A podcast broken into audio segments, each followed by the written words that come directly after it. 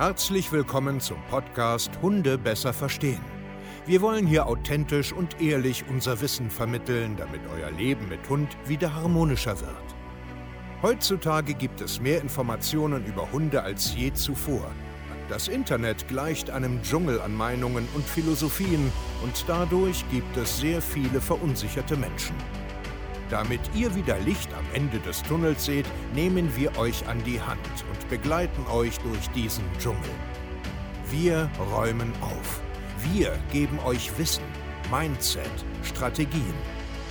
Dem Hund zuliebe. Hallöchen, ihr Lieben, und herzlich willkommen zu einer neuen Podcast-Folge Hunde besser verstehen Wissen, Mindset und Strategien. Ich freue mich, dass ihr heute wieder hier seid und euch einen kleinen Tagesimpuls holen wollt. Ich bin der Steve, wisst ihr ja, zertifizierter Hundetrainer und coache mit meinem Team weltweit Menschen, die Probleme haben. Und wieder einmal habe ich ein schönes Gespräch geführt. Ja, ähm, und wo es so ein bisschen um Mindset-Arbeit ging und Emotionen und wir einen schönen Gedankenansatz hatten in der ganzen Gesprächsführung um, liebt mein Hund mich eigentlich? Was mache ich denn falsch? Warum gibt er mir keine Zuneigung? Und wo ist der Fehler hier in der Beziehung? Und das ist ein sehr schwieriges Thema mal wieder, ne? also weil es ganz, ganz viel um Emotionen geht, um äh, Beziehung und Bindung. Und man muss das halt immer ein bisschen differenziert äh, betrachten. Und das habe ich in diesem Gespräch auch geführt. Und ich habe einfach äh, erstmal gesagt, okay, pass auf, lass uns doch einfach erstmal gewisse Punkte festmachen, können Hunde überhaupt erstmal lieben, Zuneigung zeigen, also soziopositive Verhaltensweisen und so weiter. Und ja, klar, das können sie. Nur ist jetzt der große Unterschied, wie machen das Hunde und wie machen das Menschen. Wir müssen also so, so ein bisschen den Unterschied machen. Ne? Hunde sind Kaniden. Ähm, Beutegreifer Jagdhunde, sage ich jetzt mal, die leben in sozialen Verbänden und tun ganz, ganz viel über, über ihr Maul und äh, die laufen und so weiter und so fort. Und wir sind Primaten, stammen vom Affen ab und wir tun ganz viel mit unseren Händen, fassen alles an, umarmen alles und so weiter. So, und da haben wir einfach schon einen riesengroßen Unterschied, wie man äh, generell miteinander umgeht. Ja, wenn Hunde soziopositive Verhaltensweisen zeigen, also dass sie glücklich sind, schlecken sie einmal kurz wen an, äh, gehen mit dem Körper so ran, zeigen zum Beispiel so Kontaktliegen. Ich rede jetzt mal noch nicht mal von Spiel und heftigen Interaktionen, sondern so von leisen Kommunikationselementen. So, und der Mensch will im Endeffekt immer ja, umarmen, anfassen, auf den Schoß haben, im Bett liegen, also so übertrieben ineinander gehen. Und da hat man ganz einfach oft ein Problem, dass Hunde das einfach extrem gruselig finden. So, und jetzt kommt mal so ein bisschen die Objektivität. Ähm, wenn man jetzt Google glaubt, ja, also ähm, das habe ich auch letztens in einem YouTube-Video erzählt, haben wir circa 500 Millionen Hunde auf diesem Planeten und davon sind grob 75 Prozent nicht bei dem Menschen. Also wilde, freilebende oder in irgendeiner, ähm, ja, ich sage jetzt mal Co-Abhängigkeit oder Kooperation mit den Menschen, aber nicht so, wie wir es kennen im Haus und auf der Couch.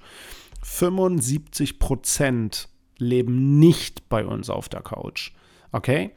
Also haben wir nur 25 Prozent der Hunde von 500 Millionen, ist jetzt nicht so viel, die auf der ganzen Welt nah beim Menschen leben. Und auch da müssen wir natürlich wieder ganz klar unterscheiden. Da gibt es Hofhunde, Zwingerhunde, ähm, was weiß ich, kleine Gesellschaftshunde, die in der Handtasche leben, andere, die halt, wie gesagt, wirklich separate Räume und so haben. Also da gibt es ja auch noch klaffende Unterschiede.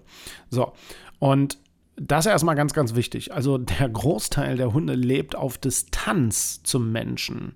Also nichts auf der Couch und kuscheln und den Arm haben und lieben und äh, wir sind eins, sondern immer eher auf Distanz. Und genau da geht es schon los. Wenn wir Instagram-Bilder äh, uns angucken oder ähm, ich sage jetzt mal, Mensch-Hunde-Teams draußen beobachten, die irgendwie komische Gesellschaftshunde haben, ja, also komisch in Anführungsstrichen, ich hoffe, ihr wisst, was ich meine, sondern was weiß ich hier, Handtaschenhunde, kleine liebe Hunde, die äh, einfach nur bei ihrem Menschen die ganze Zeit sein wollen, ist das nicht, noch einmal, das ist nicht die Realität Hund. Hunde sind anders. Sie sind distanzierter, sie brauchen nicht so viel Nähe. Der Großteil. Es gibt welche, die lieben das, klar. aber der Großteil nicht. Und das muss dir erstmal ganz klar bewusst sein. Und dann habt ihr natürlich auch noch ganz klare Rasseunterschiede. Also, wenn ich einen ursprünglicheren Hund habe, also ursprünglicher zum Wolf oder ursprünglich zum Nutzen dieses Hundes, also was weiß ich, Siberian Husky, ähm, äh, Oft Chaka, äh, Jagdterrier, also alles, was so wirklich jetzt noch ursprünglich ist, okay? Also ursprünglich meine ich immer näher am Hund als an unsere Gesellschaft, Akitas und so weiter. Ähm, die benehmen sich ganz anders und bei denen ist es ganz, ganz oft so, also auch viele Herdenschutzhunde und so, dass die die Nähe gar nicht wollen. Sie wollen es einfach nicht, weil das für die einfach too much ist. Nicht, weil du was falsch machst, sondern einfach, weil es nicht hundetypisch ist sich den ganzen Tag auf den Kopf tätscheln zu lassen, auf den Schoß zu sitzen, auf der Couch unter der Decke eins zu sein.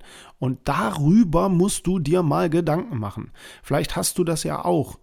Und denkst auch immer, was machst du noch falsch? Du tust doch alles. Warum liebt mein Hund mich nicht? Doch, das tut er, weil wertschätzende Sachen anders aussehen als in deiner Blase oder in deinem Kopf. Sondern wenn du zum Beispiel am Bürotisch sitzt und arbeitest oder Fernsehen guckst, und dein Hund kommt rein in den Raum und legt sich zwei, drei Meter in deiner Nähe, dann ist das wertschätzend. Er könnte auch rausgehen. Ja, wenn du draußen spazieren bist und er ist immer irgendwie in deiner Nähe, in deinem Radius, du gehst irgendwie nach links und er kommt mit und so weiter und so fort, dann sind das wertschätzende Elemente. Und er hat dich, Gottverdammt nochmal, gern. Okay, es gibt natürlich ein paar Hinweise, dass es wirklich nicht so ist. Da spreche ich auch gleich nochmal drüber. Aber wenn du immer aktiv auf ihn drauf zugehst und Nähe einforderst und willst und er immer ausweicht, dann bist du albern in seinen Augen. Und dann verlangst du etwas, was nicht natürlich ist und was er einfach gar nicht versteht und nicht haben will. Und dadurch baust du dir immer mehr Distanz auf. Du bekommst aber Nähe, wenn du mal lernst, distanziert zu sein. Wenn du akzeptierst, dass du einen wirklichen Hund hast keinen gezüchteten Gesellschaftshund, der auf dem Schoß sitzt, sondern einen Hund, so wie er mal ursprünglich früher war. Und das ist ein riesengroßes emotionales Thema, weil ich glaube, dass wir Menschen so in der, in der, in der westlichen Welt so ein bisschen einen komischen, einen komischen mh, mm, Fokus haben oder so einen komischen Blick auf Emotionen, Liebe und Zuneigung und Nähe. Und warum das so stark ist, weiß ich nicht, weil ich glaube einfach, dass viele Menschen hier in, in der sogenannten westlichen Welt, ja, ähm, sehr einsam sind und ihre Liebe und ihre Zuneigung irgendwie falsch verstehen und das irgendwie auf ihre Hunde äh, drücken und das haben wollen. Weil ich glaube, dass zum Beispiel auch der Großteil der Menschen auf dieser Erde, Afrika, Indien, äh, was weiß ich, in anderen Ländern irgendwo, äh, äh in Asien oder so, kenne ich mich jetzt nicht mit aus, aber ich gehe ganz, ganz stark davon aus, dass diese krasse Zuneigung und Nähe und Liebe, so wie wir sie oft verstehen, dass das in diesen Völkern auch nicht so ist, sondern dass sie eher als Team agieren, dass sie eher beisammen sind, dass sie ähm, wichtige Ressourcen besorgen und verwalten und also natürlicher, einfach natürlicher.